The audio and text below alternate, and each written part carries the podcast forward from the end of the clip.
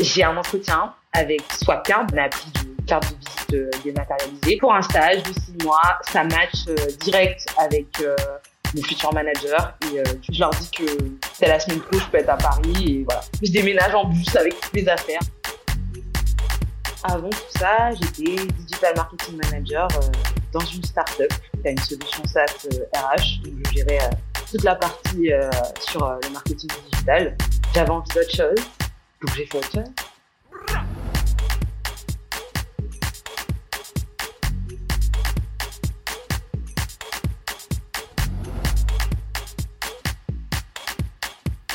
Hello, bienvenue sur le podcast multiculturel qui va explorer les pourquoi. Avec Pourquoi t'as fait ça je vais à la rencontre de personnes qui ont fait un choix de cœur pour façonner leur vie idéale et réaliser leurs grands rêves. On croise de nombreuses personnes au quotidien. Et si on allait à leur rencontre pour comprendre ce qui les anime et peut-être créer l'étincelle qui nous portera à réaliser nos propres rêves. Moi, je suis prête. Et toi? Let's go! Bonjour Charlotte. Salut. Bienvenue sur le podcast Pourquoi t'as fait ça? Euh, Je suis heureuse que tu aies accepté mon invitation sur le podcast. On se connaît depuis euh, plusieurs années, on peut dire. Hein. Genre, ça passe trop vite. Ouais. ça fait plusieurs années. Euh, quatre ouais, ans. Euh, quatre ans, ouais. Ouais, ouais quasiment au début euh, de l'aventure en Power, au final, en vrai. Ouais. Et euh, ton parcours est super intéressant et avec plein de rebondissements. Du coup, je me suis dit que tu étais l'invitée parfaite pour pourquoi tu as fait ça. Merci, Et Jade. euh, pour pouvoir nous expliquer en fait tes choix, pourquoi tu as choisi euh, de devenir euh, entrepreneur, mais tu es aussi passé par du salariat euh, et nous expliquer un peu tes ressentis par rapport à, ces différentes expériences. Mes premières questions pour qu'on puisse reposer le contexte et que tous les auditeurs soient sur le même niveau d'information, est-ce que tu peux te présenter? Oui. Du coup, comme tu l'as dit, moi, c'est Charlotte. J'ai grandi en Guadeloupe. J'y suis rentrée depuis un an et demi. Et comme tu l'as précisé, ben, je me suis lancée euh, à mon compte. En réalité, c'est ma troisième entreprise, puisque du coup, euh, j'ai tenté euh, le freelance euh, deux fois euh, avant. Et bah, du coup, avant tout ça, j'étais digital marketing manager dans une startup qui a une solution SaaS RH. Donc, je gérais toute la partie sur le marketing digital. Et que dire? J'avais envie d'autre chose, donc j'ai fait autre chose. Mm. Ouais. En fait, du coup, tu disais que t'avais, c'était la troisième fois. Alors moi, j'étais restée, enfin, j'ai cru que c'était Ouais. une seule fois avant. Du coup, je découvre déjà des choses. oui. Donc, c'est ta troisième expérience dans l'entrepreneuriat. Est-ce que tu peux nous raconter, Ouais. euh, du coup, le début, tes études, etc., et comment t'es arrivé à l'entrepreneuriat? Ok. Alors, bon bah du coup tout a commencé euh, bah, quand j'ai eu mon bac. Hein. J'ai eu mon bac donc euh, en Guadeloupe, à Basse-Terre. Euh, je savais pas trop encore ce que je voulais faire, donc je me suis dirigée vers une école de commerce parce que je trouvais qu'il y avait plein de possibilités différentes. Il n'y en avait pas sur place et je pense que j'étais pas trop trop au fait non plus de ce qui se faisait dans la Caraïbe. En tout cas, j'en étais pas là. Donc je me suis dirigée vers euh, l'Hexagone comme la plupart des étudiants de ma génération, je pense. Et donc, j'ai commencé une école de commerce à Nice. C'est important de dire que à ce moment-là, quand je suis partie en France, je voyais pas vraiment ça comme euh, aller à l'étranger. Parce que du coup, j'étais Mm. déjà venue en vacances, j'y ai vécu euh, étant beaucoup plus jeune, donc pour moi, c'était pas, c'était un peu le l'ordre naturel des choses. Je me suis pas posé plus de questions. Et je suis arrivée à Nice. Voilà. D'accord. Donc, euh, gros choc culturel que j'avais pas du tout anticipé euh, avec d'autres habitudes de vie, d'autres façons en fait de de communiquer, de s'habiller. Les gens s'attachaient à des valeurs qui étaient bien différentes euh, qu'en Guadeloupe en fait, où je me suis rendu compte que ben ouais, je viens d'un endroit qui est relativement petit Mm. et du coup ben là je suis dans une ville, mais qui en même temps est perçue comme une petite ville dans le pays où je suis. Donc ça c'est un petit Oui. peu euh, ouais voilà. Euh, donc, Mais euh, du coup, quand tu, quand tu euh, venais, oui. Quand, excuse-moi, quand tu venais euh, à, en métropole, du coup, t'allais plutôt où en vacances et tout? Bah ouais, en fait, j'allais en vacances euh, du coup chez chez ma famille, chez mes cousins en région parisienne surtout. Euh, D'accord, région qui parisienne, En vrai, ouais, je pense pas. Enfin si tu vois des trucs un peu un peu random en mode j'ai été une fois en Dordogne, une fois en Alsace, tu vois. Mais en vrai, tu m'aurais demandé après où étaient ces endroits, j'aurais pas pu les citer sur la carte non plus. et bien sûr, enfin tu vois, genre le voyage à Disney et tout, des trucs comme ça. Donc c'était très, oui. Euh, voilà, c'était très sporadique en fait, je pense, euh, les fois où on y allait. Et euh, il y avait quand même le côté où voilà, c'est c'est pour les vacances, donc c'est l'aperçu en fait que t'as, mais tu sais que ça va pas durer longtemps. Oui. Hmm. Ouais, c'est pas la même chose que quand tu, tu, tu y vas pour t'y installer. Et là, en plus, c'était une ville que tu connaissais euh, pas du tout, en fait. Non, non. Et je pense, euh, naïvement, je me suis dit, euh, ça va être Paris en face de la mer, en fait, un peu. Ah, bah oui. Bah oui. Non, mais je comprends, je comprends ton raisonnement. et c'est Nice parce que c'est là où était ton école de commerce oui, voilà, c'est ça. J'ai passé un concours et en fait, j'avais le choix entre Nice et Lille. Et je me suis dit. Euh... Nice et Lille. Tout le monde aurait choisi Nice, non? Ah, il y a des gens qui ont choisi Lille. Hein. Parce qu'en en fait, en vrai, tu vois, et c'est ça aussi, en fait, je pense, qui est intéressant quand tu fais des choix, quand tu es plus jeune. Il y a tellement de choses que tu prends pas en compte. Moi, j'ai pris en compte la localisation, mais j'ai même pas regardé le campus. Parce que du coup, quand tu compares les ah, deux, celui de Lille, c'est le premier qu'il est énorme, plein d'assauts, euh, mmh. hyper vivant et tout. Et nous, c'était un bâtiment, quoi. En face oui, Voilà. Après, beau bâtiment, belle vue sur l'aéroport et tout, mais on n'avait pas la même, euh, comment dire, le même environnement étudiant euh, que les Lillois, quoi. Ah oui, ok. Ok, ok. Mais toi, oui, as, plus, tu t'es plus dit, le choc sera moins, moins violent si tu vas à Nice. C'est ça. Quelle erreur. Quelle erreur. Alors, dis-nous, dis-nous ce qui s'est passé. ouais, je pense que c'était le premier euh, reality check que j'ai eu, tu vois, en mode, euh, c'est pas comme ça qu'on imagine la vie, vraiment. Euh, donc, du coup, ben, forcément, le, le, racisme, le fait de comprendre aussi très tôt qu'au final, il y avait pas mal de fils d'eux et que donc, hmm. quelque part, d'où l'on vient peut être important pour les études. À ce moment-là, je me projetais pas encore dans le pro, mais en tout cas, je me disais waouh, euh, c'est des gens euh, qui, euh, quand il faut chercher un stage, ils ont cinq offres. et je me rendais compte que, ben du coup, étant entre guillemets déraciné, c'est pas forcément des trucs auxquels j'avais accès. Mm. Et du coup, enfin, je, dirais pas que c'était forcément par rapport au niveau de vie, mais plus d'être dans la région ou en tout cas dans le pays où ont évolué leurs parents et donc bénéficier de leur connexion. Après, enfin, ce genre d'école est payante, donc euh, aussi euh, c'est très peu accessible aux personnes euh, qui ont des revenus modestes. Donc je mm. pense qu'il y avait de ça aussi. La plupart des gens qui y étaient étaient plutôt aisés. Donc il y avait la découverte de toutes ces différentes cultures, toutes ces différentes classes sociales. Et je dirais que la première leçon en fait que, que j'ai apprise en école de commerce, c'était que ben, la relation, enfin le cercle qu'on a autour de nous, c'est tout. Et je n'ai pas compris tout de suite. Moi, quand je suis arrivée, je me suis hmm. concentrée sur les compétences que j'allais apprendre. Je fais une école de commerce, je vais être commerciale. C'était simple dans ma tête. Voilà. Et après, euh, j'ai découvert euh, tout ce qui est RH, marketing, tout ce qu'il y a euh, d'autre en fait dans les différentes catégories de l'entreprise, je dirais. Hmm. Et bah, il y en avait d'autres qui très tôt avaient compris, enfin qui étaient là pour une raison, c'était de se connecter avec des personnes qui peut-être plus tard seraient importantes. Et en hmm. fait, il y a une espèce, du coup, avec le recul, il y a une espèce d'admiration de ces gens qui, dès qu'ils sont arrivés, l'ont immédiatement compris. Euh, moi, je pensais que j'étais là pour apprendre, en fait. Ouais.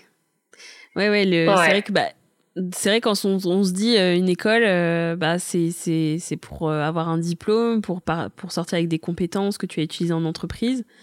Mais euh, si c'était en mode grandes écoles, c'est vrai qu'en en fait, ils se font leur réseau et en soi que tes cours soient bien, pas bien, machin, enfin, c'est pas euh, très important, quoi.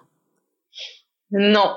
Il y a aussi autre chose qui est le fait de se démarquer, puisqu'il y a un truc qui était bien, c'est que pratiquement dans tous les projets qu'on avait, en fait, ils nous mettaient en perspective par rapport au marché de l'emploi et donc sur le fait que, ben, avant même qu'on ait commencé, c'est déjà saturé, donc va falloir se démarquer en mmh. ayant euh, un blog, euh, par exemple, qui traite euh, d'un sujet qu'on aime. D'ailleurs, j'avais un Tumblr sur des campagnes marketing inspirantes que je plaçais dans mon CV à chaque fois.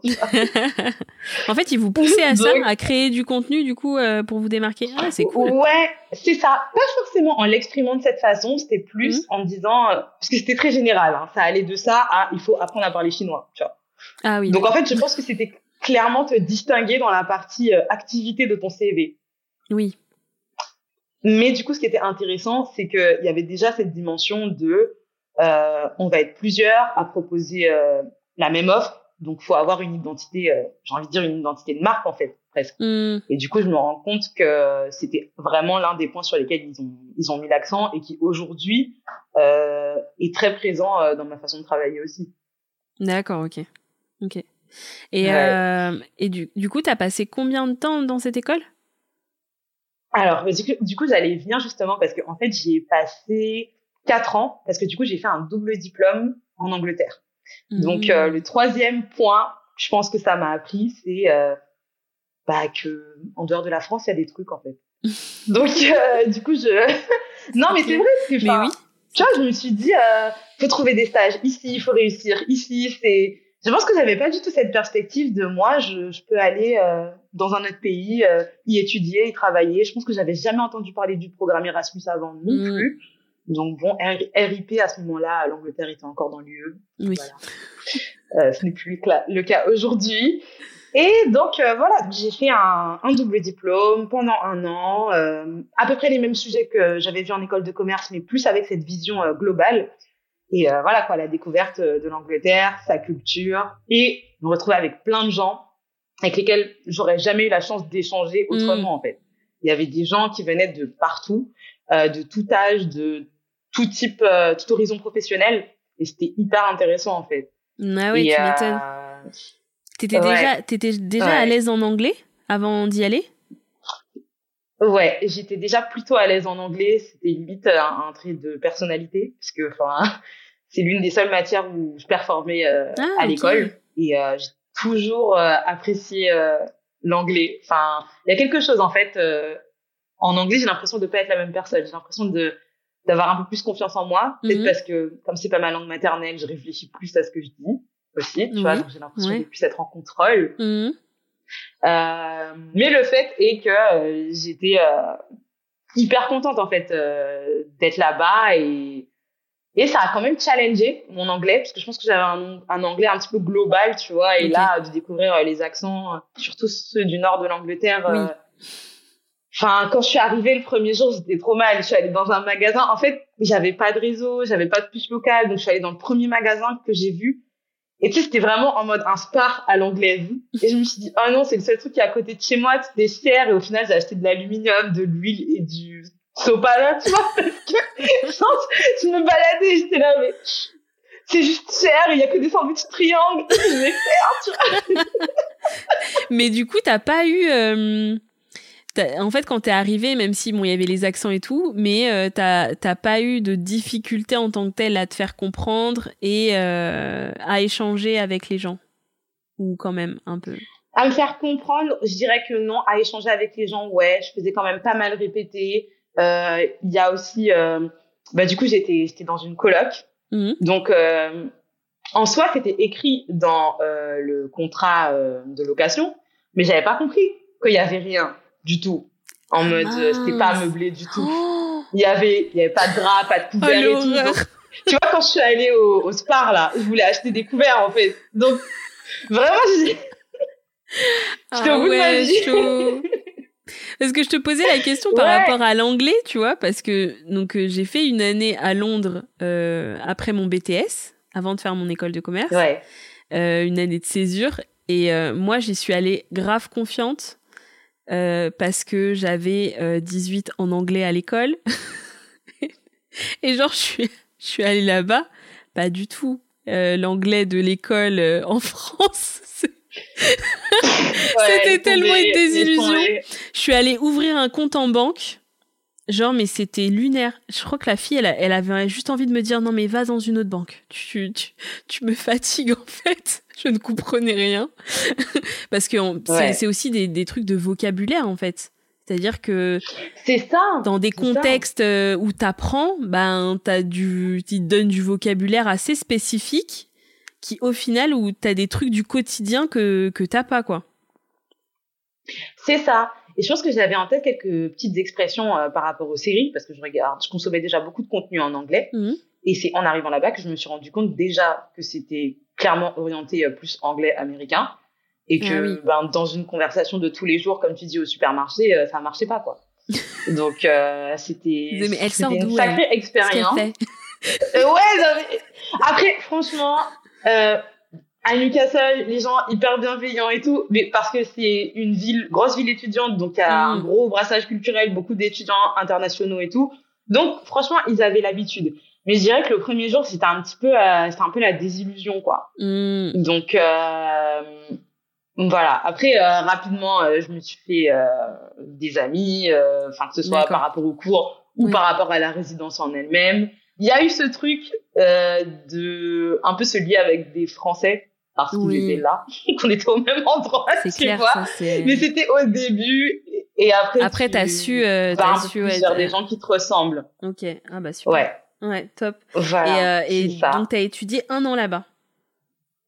J'ai étudié un an là-bas et ensuite je suis revenue à Nice. Ça m'a apporté une nouvelle perspective sur Nice. Je crois que Nice m'avait manqué et la bouffe en France de façon générale, parce que Mm. l'Angleterre à ce niveau-là c'est c'est dur. C'est clair. Euh, donc euh, j'ai j'étais trop contente d'être là, de retrouver euh, aussi ben des amis que je m'étais fait et tout qui étaient eux partis dans d'autres pays. Donc tu vois vraiment le moment euh, tout le monde se repartage ses expériences Trop et bien. tout. euh, c'est c'était très bienveillant. Et euh, là, truc de fou, il y a quelqu'un qui m'envoie un message sur LinkedIn pour me dire euh, ouais du coup on cherche des business développeurs euh, à Londres. euh, Est-ce que ça t'intéresse? Donc, je rappelle que j'avais quand même plus un profil euh, stagiaire, donc ça m'était jamais arrivé qu'un recruteur euh, Mm. m'envoie un message pour me dire euh, je te veux en fait. Euh, je...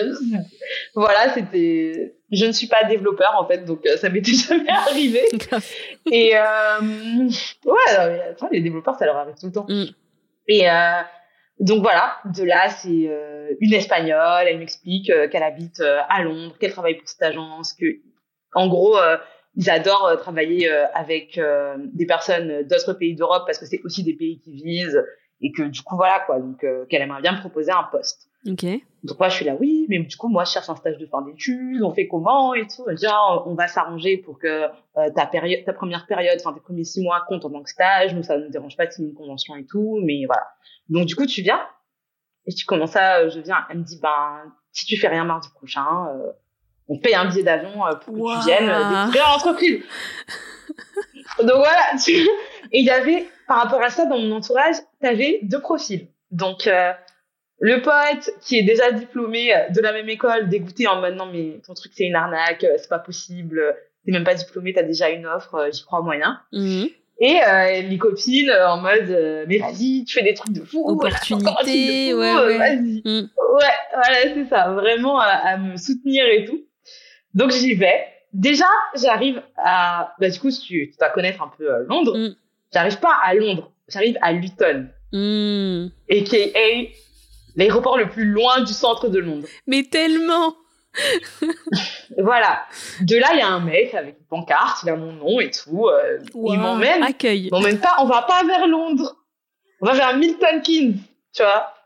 Ville, euh, ville rond-point à côté. Ville avec plein de ronds-points. Donc là, j'arrive, je vois que le truc c'est dans une zone industrielle, premier red flag. Mais bon, je me dis, j'avais quand même me renseigner aussi, euh, tant pis pour moi, tu vois. Mhm. Donc euh, du coup, donc là j'arrive, euh, franchement équipe super sympa et tout. euh, ça a acheté des petits gâteaux, sorti le café, j'ai un entretien avec le boss, ça se passe hyper bien. On va manger dans un resto, bonne ambiance.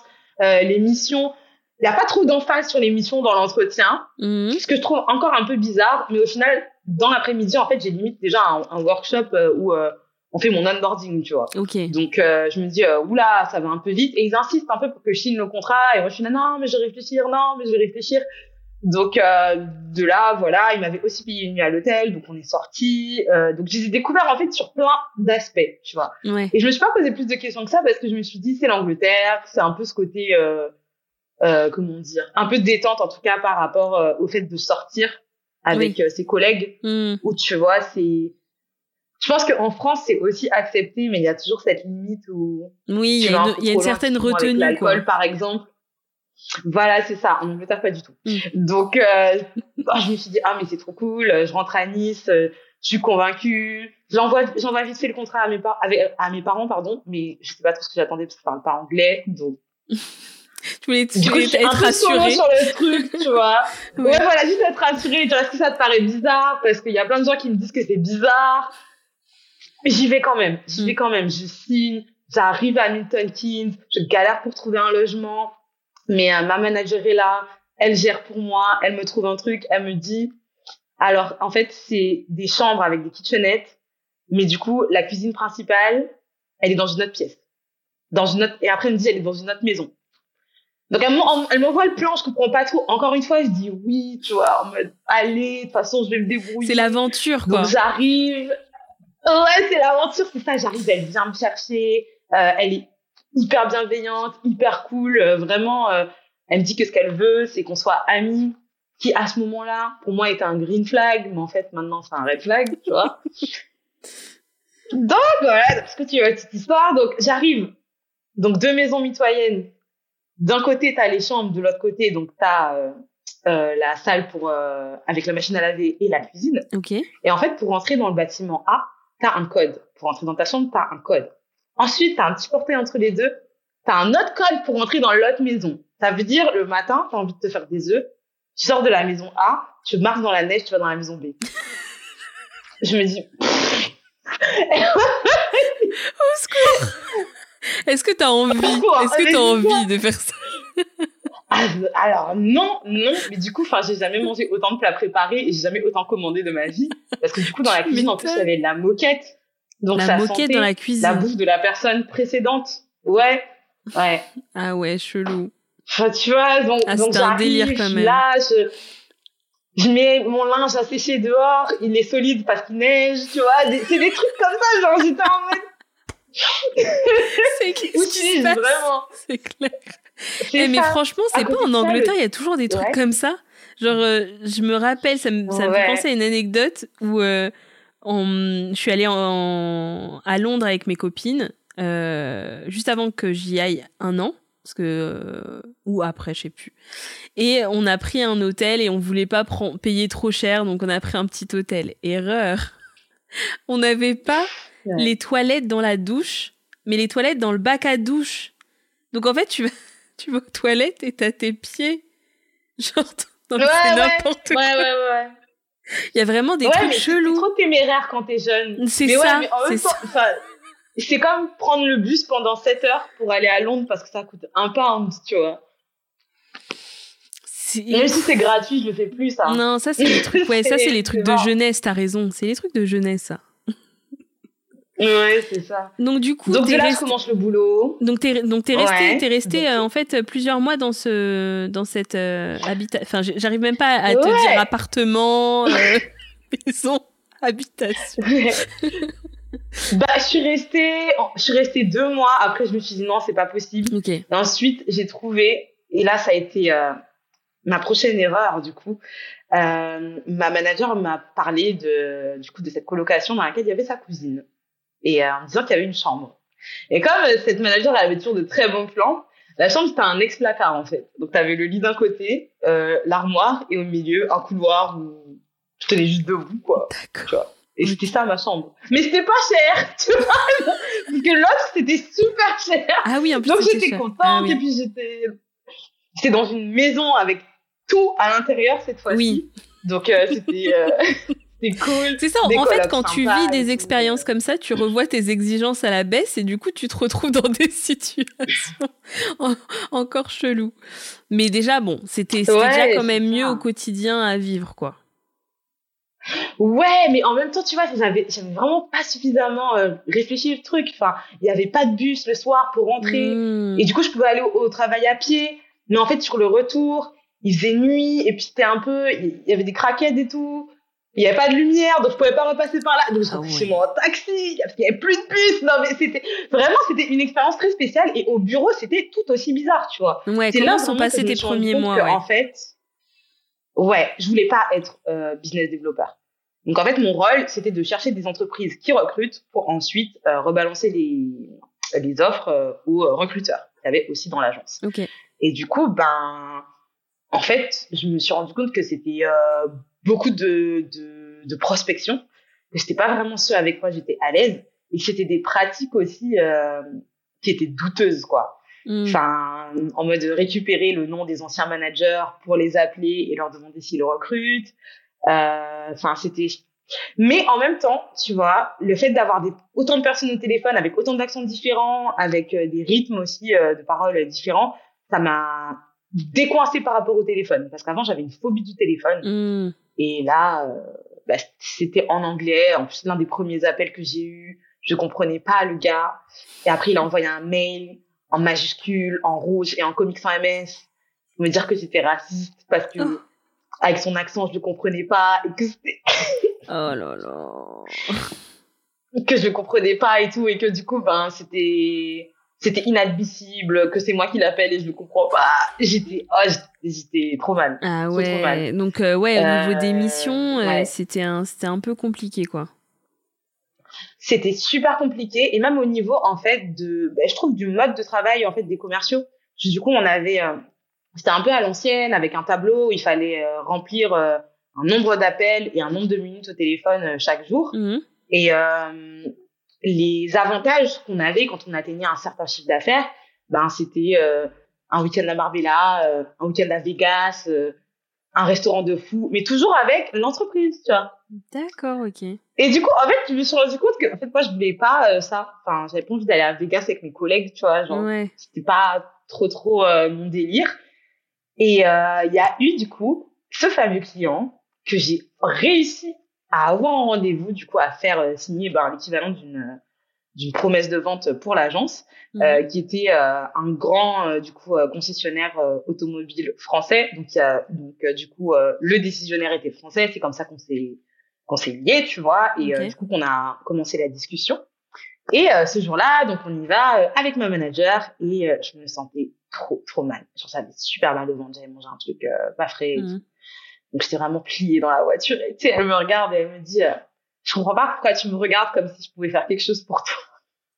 Ouah, la violence. Donc je suis là, waouh, ok, tu vois. Au rendez-vous, je sais pas ce qui se passe, mais je gère. De toute façon, comme j'étais très junior, c'est surtout elle qui a parlé, mais on n'aurait pas du tout dit que j'étais malade à ce moment-là. Mhm. Et euh, voilà, le mec, euh, il veut nous signer euh, une centaine de postes, euh, c'est super, tout le monde est content dans la boîte, il y a très peu de gens qui ont réussi à avoir ces résultats-là les premières semaines. Je suis encensée de fou. Enfin, vraiment, je me dis, ah bon, c'est pas mon truc, mais ça marche Mhm. mais il faut quand même que je me sorte de là. Donc je commence déjà à réfléchir en parallèle à une alternative et je me dis ben la seule façon en fait de me retrouver dans un métier euh, que, que qui me plaît, je repars encore sur les compétences, tu vois, et je me dis je vais faire un master en marketing digital parce que je crois que j'ai besoin d'exprimer ma créativité dans mon taf Mhm. et euh, par rapport à mes études, c'est le la seule spécialité où il y en a un petit peu, tu vois. Oui. Donc euh, Donc, je vais peux faire, le ça. lien, euh, ouais. C'est ça. De là, je reçois, je reçois un mail de, de l'université dans laquelle j'ai fait l'Erasmus qui parle d'une réduction pour les alumni, pour les masters. Je vois ça comme un signe. J'envoie ma candidature, tu vois. En parallèle, je suis toujours en train de travailler avec eux et je me dis, bon, c'est pas grave. euh, après mes six mois, euh, je poserai ma démission et je partirai.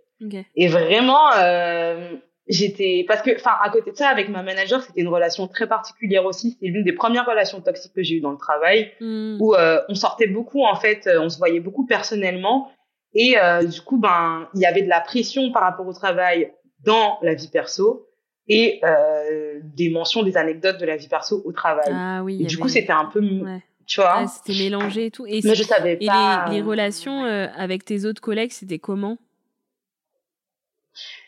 Bah, c'était cordial, tu vois, en mode, euh, bah, très ce truc où euh, on sort ensemble, on, on, on se bourre la gueule ensemble, tu vois, Mhm. et j'étais pas trop dans ces délires-là, donc j'étais pas trop trop dans les événements sociaux, enfin en dehors de l'entreprise, quoi. Mhm. Mais sinon, euh, ouais, en apparence euh, plutôt bienveillante, euh, et puis chacun chacun gère un peu ses affaires, tu vois. D'accord, ok. Et, euh, et en fait, euh, ben du coup, une semaine après avoir signé ce gros contrat, je me suis fait virer.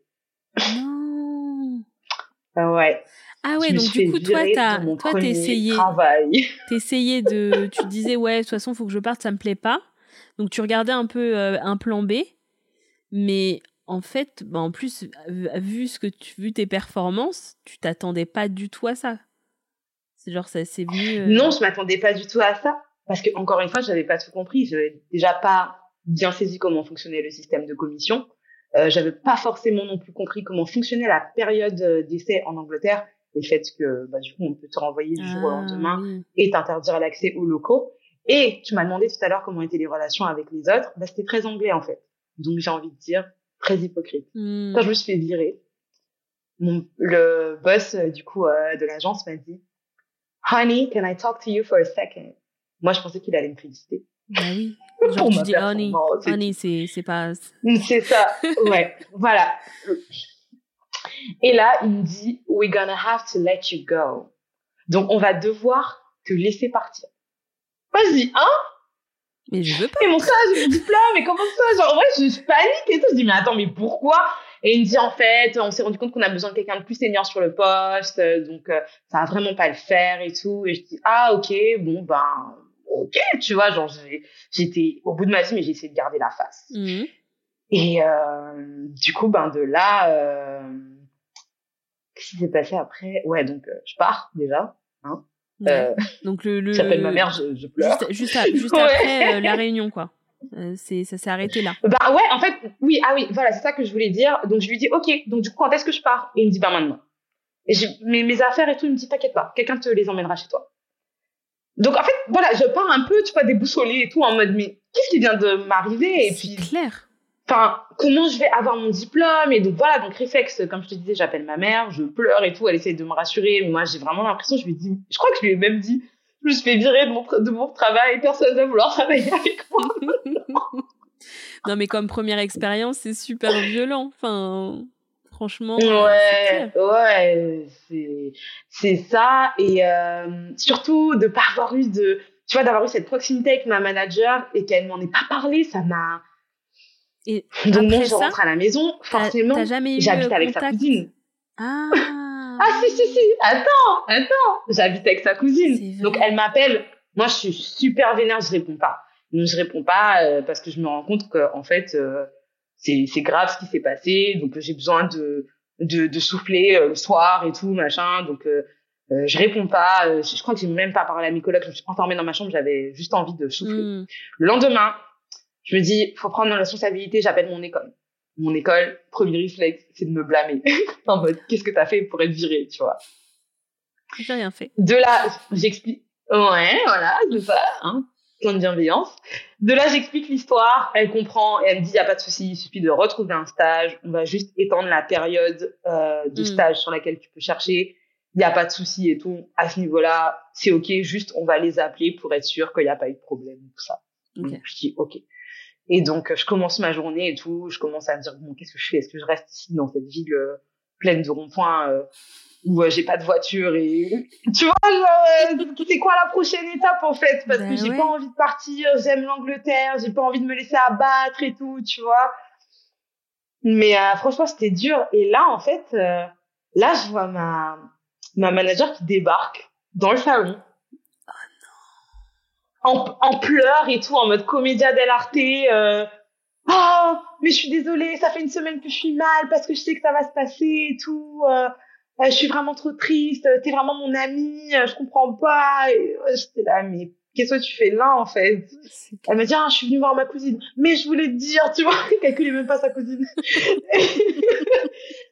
et, et là, ça a été le, le déclic. Je me suis dit, il faut que je parte. Ouais, faut que je pas que tu parte. restes là, ouais. Euh, j'ai vite fait, ouais, j'ai vite fait essayer de chercher du travail à Londres même, avant de me rendre compte que avec un stage, je pouvais pas euh, vivre en fait euh, dans le centre de Londres. Ah oui, Donc euh, je me dis bon, c'est pas grave, je prends l'expérience que j'ai et je tente à Paris. Je voulais pas forcément aller à Paris, mais j'avais plein d'amis d'école de commerce qui y étaient, donc j'avais envie d'être entourée dans un environnement bienveillant et tout.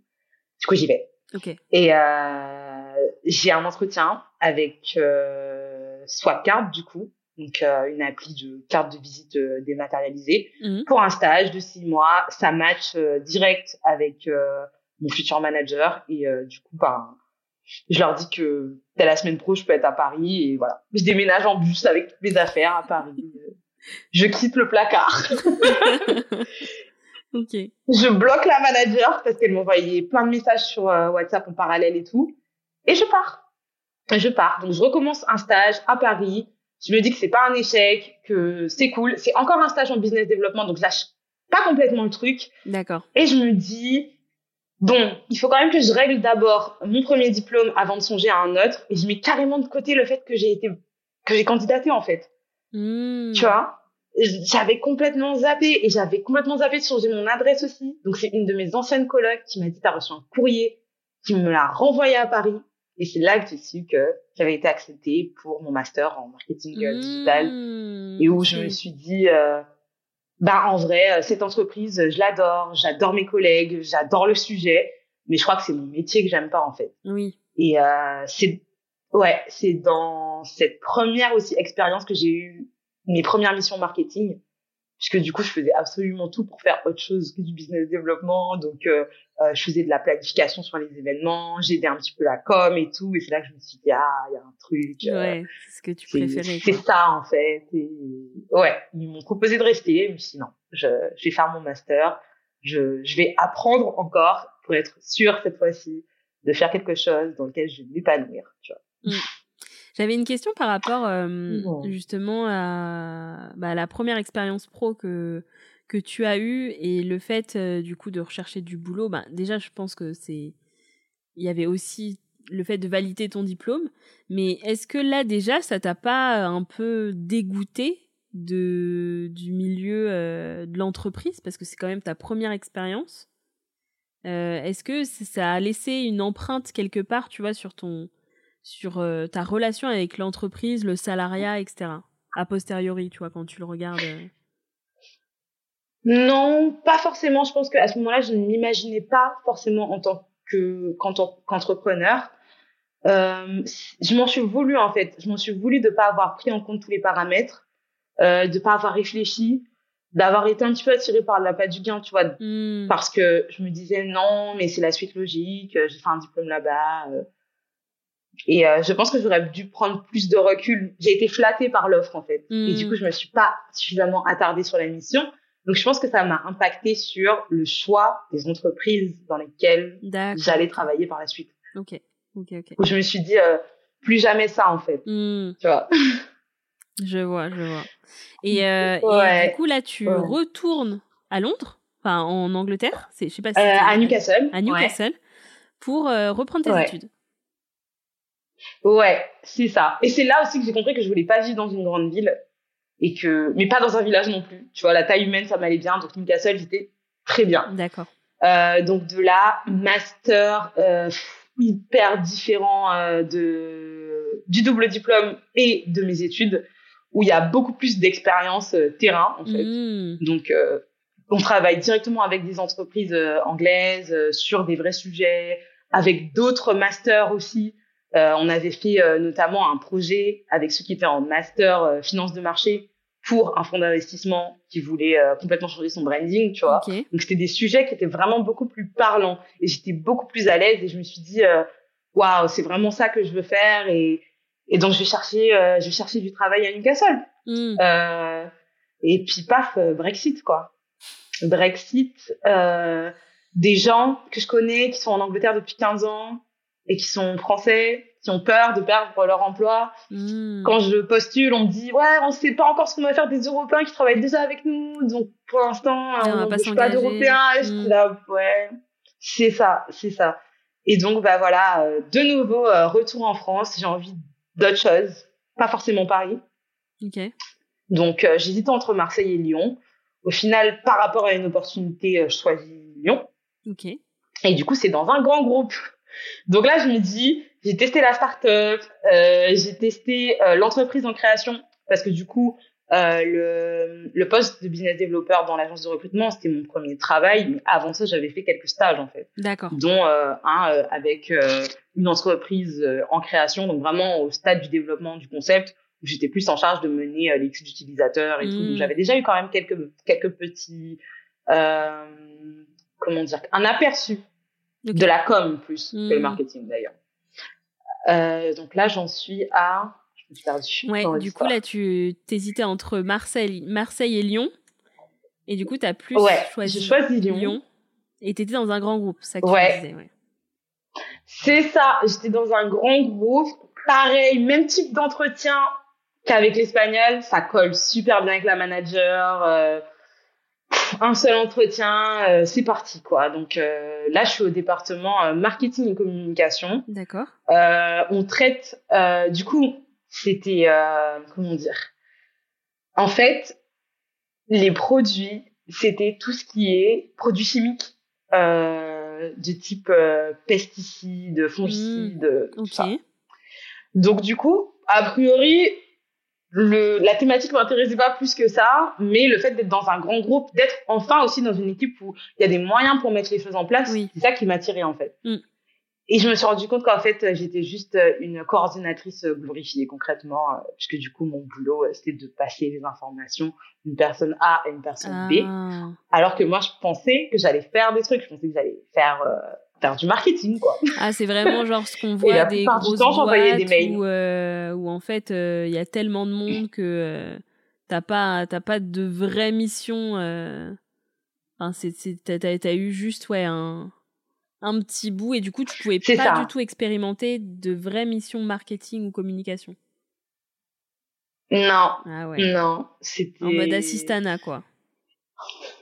Ouais, en mode, euh, en mode, même non, enfin, franchement, l'émission des assistantes, elles étaient bien plus palpitantes. Parce que du coup, euh, euh, elles étaient dans le bureau d'en face, donc c'est devenu des copines. Mhm. Et euh, franchement, j'aurais préféré être assistante, ça avait l'air bien mieux. Ah ouais. Clairement. Ok. T'es restée combien donc, de temps dans cette boîte? voilà. Je suis restée cinq mois. Et après, j'ai essayé de chercher du travail à Lyon.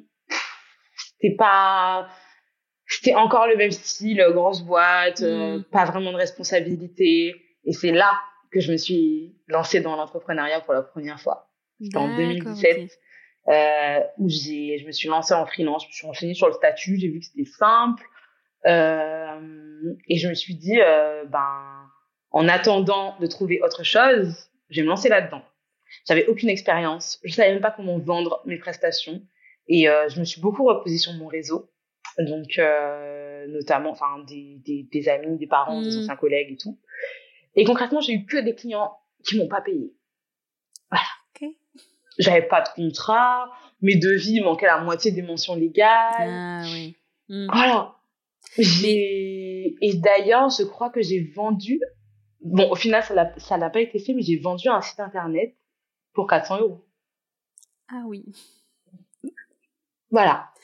Donc c'était vraiment euh, le violon et tout euh, en mode ah j'ai pas de budget. Et puis moi j'essaye de te faire sortir euh, tu sais de terre et tout. J'essaye de, de faire monter ton entreprise. Mais toi t'es pas coopérative et tout. Donc moi je disais bon ok bah je vais faire le site pour 400 euros. Ouais, ouais. pas vraiment ouais on va essayer d'avoir des, des missions. Je pense qu'on l'a on l'a quand même on l'a tous connu au début comme ça d'essayer de faire 10 000 compromis et puis au final sortir avec un truc qui n'a ni queue ni tête qui n'est pas du tout. Euh, et se mettre dans des situations aussi. Hmm. Je me disais, bon, l'argent rentre pas, je vais être vendeuse à mi-temps.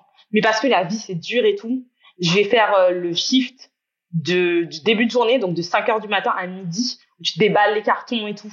Comme ça, le reste du temps, j'aurais le temps de travailler sur ma boîte. C'était faux. Le reste du temps, je dormais, en ah fait. Bah ouais, tu. Et, euh, ce, ce, travail, c'est la meilleure ambiance avec les collègues que j'ai eu de ma vie. Parce que, en fait, je pense que quand tu fais un travail qui est plus physique ou, entre guillemets, plus précaire, les gens, ils sont un peu plus détendus, tu vois. J'ai, vraiment, je rigolais. J'étais morte de rire toute la journée. Mais, euh, c'était pour, euh, c'était de la vente, du coup, euh, pour euh, une enseigne de vêtements low cost. Mhm. Et ça m'a fait me rendre compte aussi que, en tout cas, dans la grande distribution, plus le produit est cheap, moins les gens te respectent. Enfin, ouais. C'était vraiment, ah, c'était, moins, les, de, moins les gens respectent aussi le lieu, le magasin et tout. Enfin, c'était ah une heure après qu'on est ouvert, c'était la guerre. Il y avait des vêtements partout, des accessoires ouverts, des trucs. Enfin, c'était terrible. Ah ouais, ouais, non, c'est clair. Et euh, donc, euh, en fait, j'avais une question par rapport à ton lancement dans l'entrepreneuriat. Euh, comment t'as eu l'idée? Est-ce que tu connaissais des entrepreneurs autour de toi? Euh, comment ça t'est venu? Parce que tu vois, ça vient pas à tout le monde de se dire ah bah je vais me lancer dans l'entrepreneuriat parce que je trouve pas de taf, tu vois Alors, c'est parce que euh, du coup, j'ai entendu parler de la crème de la crème, euh, qui était du coup euh, vraiment euh, à la première version euh, bêta. Et j'en ai entendu parler parce que ça a été créé par quelqu'un qui a fait la même école de commerce que moi. Ah, Donc du coup, enfin, c'était dans mon réseau sur sur LinkedIn et puis on, on en, enfin les professeurs aussi en parlaient, tu vois. Donc j'avais vaguement entendu parler de ça et en fait, ben quand j'étais du coup en train de chercher du travail, j'y ai repensé, tu vois. je crois que j'ai revu le profil du mec sur LinkedIn, un truc comme ça, et je me suis dit, tiens, je vais m'inscrire. Et c'est là que j'ai vu que du coup, il fallait mmh. avoir un statut d'auto-entrepreneur. J'ai fait mes recherches sur le statut d'auto-entrepreneur et je me suis dit, ça a l'air intéressant et ça a l'air d'être une bonne solution de transition. Donc, je pense que je le voyais pas vraiment encore, encore comme un projet sur le long terme, mais plus comme ouais, un peu une bouée de secours, en fait. D'accord. Pour pallier à ma situation où j'arrivais pas à trouver un travail, quoi. Et je, je commençais vraiment à, à perdre confiance en moi aussi, je pense. Mmh. Ouais, ouais, je comprends. C'est marrant que tu cites Crème de la Crème parce que euh, l'invité, euh, du coup, l'une des dernières invitées, a fait un stage chez Crème de la Crème et c'est ça qui lui a donné envie de se lancer dans l'entrepreneuriat juste après son stage. Trop marrant. Ouais, bah, crème de la crème, euh, inspire des vocations, écoute. c'est ça, exactement.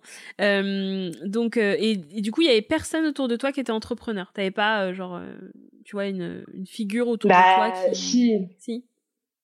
Si, mais alors je ne le perds. En fait, c'est marrant parce que je pensais que le soloprenariat ce serait tellement différent.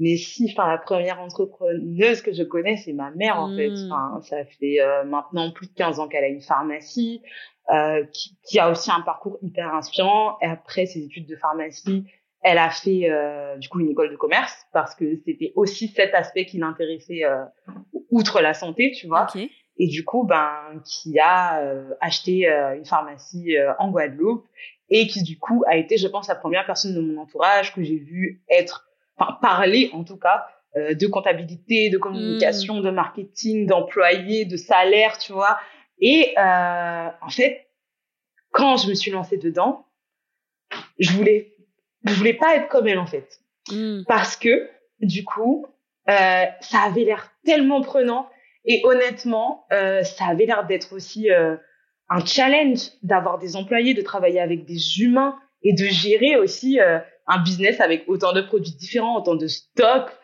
et où tu te retrouves à être euh, à la fois vendeur, euh, vigile, conseiller, confident, tu vois. Et moi, je me disais, mais c'est quand même, c'est beaucoup, quoi. Et, et, et, en fait, elle a tout ça et elle doit gérer tout ça et et c'est pour ça que je pense que je me suis aussi naturellement euh, orientée vers euh, la prestation de service mm. parce que je percevais euh, cette façon d'être entrepreneur comme ayant moins de charge mentale. Bien entendu, c'était fou. Mais à ce moment-là, j'étais convaincue, tu vois, d'avoir trouvé le bon compromis parce que je voyais aussi que euh, ça conférait une certaine liberté. Oui. outre les responsabilités, donc une liberté financière, physique, mentale mm. aussi, et c'est ça euh, qui m'a attirée, puisque du coup, euh, elle était euh, entrepreneur et mon père a toujours été salarié en fait. Donc c'était deux échos différents en fait euh, du monde professionnel. Mais t'avais du coup, t'étais pas dans l'utopie du de l'entrepreneuriat au final parce que t'avais t'avais grave la réalité de de ce que c'était l'entrepreneuriat parce qu'il y a beaucoup de de de freelance tu vois qui se lancent et en fait qui ne qui ont un peu cette idée, euh, surtout euh, ces dernières années où euh, il y a de plus en plus de, de freelance et tout, donc il y a un peu une idée un peu utopique de ce que de ce qu'est l'entrepreneur. Toi, en l'occurrence, t'avais la, la réalité quoi du, du truc. Et t'as essayé du coup de trouver une, voie un peu intermédiaire avec ces éléments-là. mais là, par rapport à ce que tu nous disais, pour revenir euh, du coup à ton ta, la première fois que tu t'es lancé en entrepreneuriat, donc tu nous dis c'est t'es plus euh, genre en mode bouée de secours parce que tu trouvais pas euh, du taf et que et, et que ensuite t'allais retrouver en fait toi dans, dans ton idée t'allais retourner en entreprise. Oui, voilà, c'est ça. C'était vraiment quelque chose qui n'allait pas durer si longtemps. Et euh, au final, je me suis rendu compte qu'en mi-temps, avec euh, le, le, poste de vendeuse, euh, c'était pas possible mm. parce que j'avais juste plus l'énergie en fait de travailler sur l'entreprise. Et les clients étaient compliqués. Donc vraiment euh, je me c'est là que je me suis dit non. En fait tu t'es fait plein d'idées t'as tenté. En fait c'est pas pour toi. Mm. et j'ai entendu parler d'un site euh, que, que, je ne citerai pas parce que je suis pas sûre que ce soit 100% légal, mais en gros qui te permet d'avoir une convention de stage. D'accord. euh, et euh, je me suis dit bon, autour de moi, tous les gens, parce que je n'étais pas la seule à galérer, mais tous les mm. gens qui étaient employés, c'était des gens qui avaient été gardés dans leur stage de fin d'études. Je me suis dit, il y a un truc. Il y a un truc, parce que visiblement, avec mon CV, avec ce que je, ce que je dégage, on n'est pas convaincu pour m'embaucher. Mm. Et je pense que le fait d'avoir cette espèce de période d'essai un peu longue, ça peut peut-être arranger les choses. Oui. Et on en revient à l'importance du réseau, parce que du coup, la prochaine opportunité que j'ai eue, c'était ben, grâce à ma colocataire, en fait, qui était dans un incubateur, on a entendu parler, et du coup, euh, mm. m'a refilé le bon plan. Et m'avait déjà dit, puisque elle me voyait tous les jours en peine dans une situation euh, que je dirais clairement pas. J'étais cliente mystère aussi à ce moment-là. Mm. Un métier qui a l'air cool, mais qui, en fait, en tout cas pour moi, n'était pas cool parce que c'est quand même beaucoup de.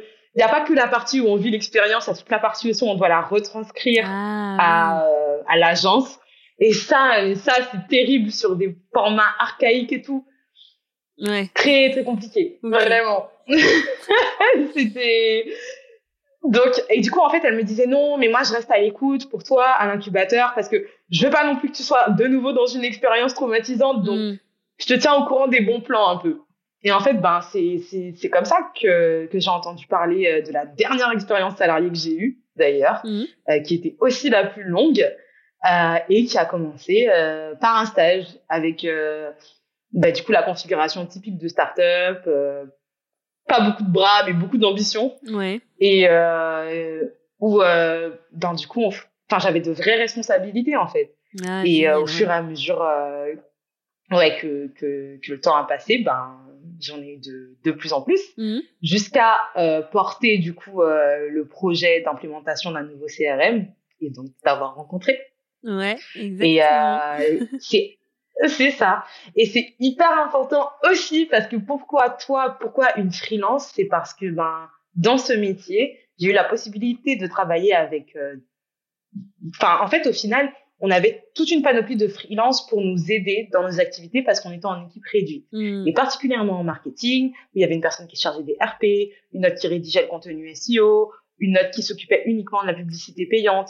Et en fait, c'est au contact de ces personnes que je me suis rendu compte euh, de la réalité de ce que j'avais tenté la première fois en fait. Hmm. Parce qu'au final, euh, c'était eux, c'était des solopreneurs, euh, euh, pour la plupart depuis quand même plusieurs années, et qui euh, arrivaient à en vivre et à avoir une vie euh, plus ou moins saine. Donc pas en, hmm. en, travaillant 7 jours sur 7 et en ayant peur que, le, que les clients ne payent pas. Donc je profitais toujours de nos échanges pour poser des petites questions, et enfin je sais pas si tu t'en souviens, mais avec toi aussi.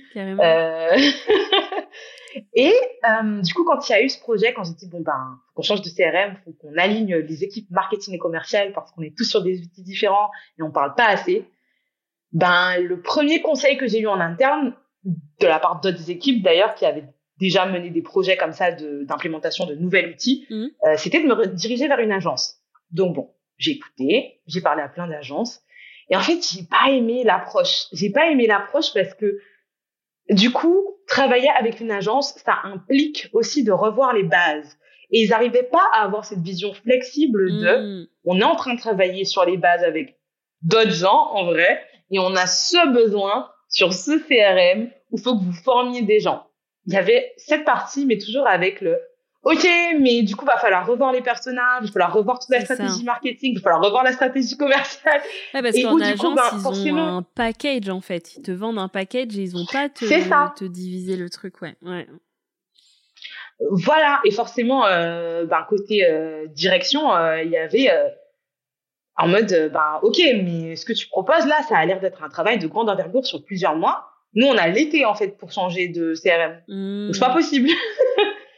Euh, du coup, euh, je me suis dit bon, ben moi, je pense que, je je sais pas pourquoi, mais je pense qu'avec des freelances, ça fonctionnerait mieux. Parce que les personnes avec qui j'ai travaillé jusqu'à présent, euh, quand on a eu des changements, quand ils ont dû s'adapter à la flexibilité de la startup, mm. ben c'était avec beaucoup plus d'agilité en fait. Donc du coup, moi, j'ai envie de tenter ce côté-là et je connaissais personne. Et du coup, ben, j'ai demandé euh, à un freelance qui t'a recommandé. Mmh. ouais. Ouais, exactement, exactement, je me rappelle.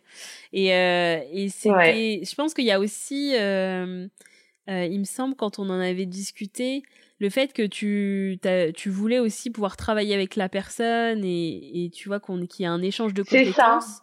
Et avec l'agence, ben, c'était pas forcément possible parce que voilà, eux ils faisaient et, et, ils étaient pas là pour être à tes côtés et tout quoi.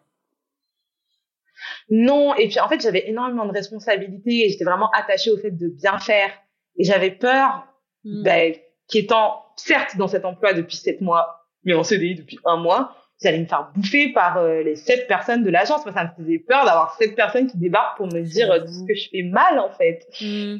Euh, et euh, j'étais pas forcément fermée à l'idée d'avoir euh, des feedbacks sur d'autres points, tu vois, mmh. mais que en fait j'avais l'impression que ce type d'interlocuteur ne comprenait pas que j'étais seule à bord et que du coup ben tous ces changements qu'ils allaient implémenter ben, ça allait impacter ma charge de travail ben oui. et que je c'était pas c'était pas possible parce que sinon je faisais que ça mmh. non non c'est clair mais euh, du coup notre collaboration a commencé là et je venais régulièrement du coup à Lyon. C'était ma première mission en dehors ouais de Paris. du coup, c'était. Je savais pas que c'était ta première. Ouais, ouais, c'était ma première euh, en dehors de Paris parce que non, non, toutes les autres missions, euh, c'était euh, en région parisienne et tout. et en plus, j'étais enceinte. je prenais. Oui, c'est vrai. Mais c'était c'était super intéressant et tu sais que l'expérience qu'on a eue m'a donné envie aussi d'être plus dans euh, le côté euh, accompagnement, formation, tu vois. Parce que j'aimais beaucoup l'échange qu'on avait, parce qu'au final, j'étais pas juste là pour délivrer quelque chose. Euh, c'était embarquer, t'embarquer toi sur le par rapport au, à l'outil, etc. Pour que tu puisses en fait à un moment faire faire les choses, être à l'aise avec, euh, pouvoir mener tes opérations euh, avec, euh, de, de pouvoir voilà présenter les choses aux équipes. Il y avait aussi la partie équipe commerciale. donc c'était vraiment aussi accompagné dans les dans les pratiques et dans bah, un peu la culture marketing sales qui qui doit se développer du coup dans une boîte pour pour être plus efficace etc donc c'était super intéressant d'avoir ce type de mission. Euh, et, euh, et, ouais, ça m'a vraiment donné envie d'être plus sur la partie transmission de compétences et aussi euh, ton feedback sur l'agence justement m'a permis d'avancer aussi sur mon modèle, tu vois, de me dire ah ouais, bah là elle, tu vois, parce que c'est puis ça c'est c'est ce qu'on dit quand on faut être à l'écoute, tu vois, de ses clients et du coup pour voir son persona, son client idéal. Euh, parce que là, tu m'as donné des infos ultra clés de me dire ah ouais, donc elle, m'a choisi pour ces raisons-là. Donc c'est peut-être intéressant que je prenne ça pour euh, le, le, mettre en avantage en fait et le, le, mettre en lumière pour euh, d'autres entreprises qui veulent plus d'agilité, euh, prendre en compte ce qu'ils ont déjà, parce que ne pas partir du principe que ce que vous, même si vous avez fait les personas, ben du coup c'est mal fait parce que ça n'a pas été fait avec euh, avec une agence ou avec notre méthode ou des trucs comme ça. Donc euh, ça c'était c'était super intéressant cette cette rencontre et puis on a aussi fait des petits restos, on a presque connaître. Donc oui. Cool. Non, c'était trop bien et puis enfin il y avait aussi bah, plein de plein de challenges en interne en fait le fait d'avoir euh, autant de responsabilités, d'être dans une entreprise qui faisait que doubler son effectif en fait euh, tous les six mois, c'était c'était hyper compliqué. Et j'ai vraiment eu l'impression euh, ouais voilà d'avoir eu beaucoup de bienveillance, beaucoup de conseils de ta part et et c'était trop bien quoi, vraiment enfin je c'est l'une des, des collaborations avec des externes que j'ai préféré trop bien. pendant cette expérience. Nous arrivons à la fin de la première partie. Désolée, je suis obligée d'arrêter là. Notre conversation était assez longue et comme je vous l'ai dit dans le teaser, nous avons prévu une deuxième partie la semaine prochaine. J'espère que le début du parcours de Charlotte vous a plu. En tout cas, moi, je me suis régalée à enregistrer cette première partie et je vous donne donc rendez-vous la semaine prochaine pour suivre la suite du parcours de Charlotte Hébert. Si tu as aimé cet épisode, abonne-toi vite pour être averti de la sortie des prochains. Je t'invite chaleureusement à nous laisser une note de 5 dans les avis Apple Podcast et Spotify. Tout nous aidera à faire découvrir le podcast et peut-être, qui sait, à changer la vie ne serait-ce que d'une personne. À bientôt, ciao ciao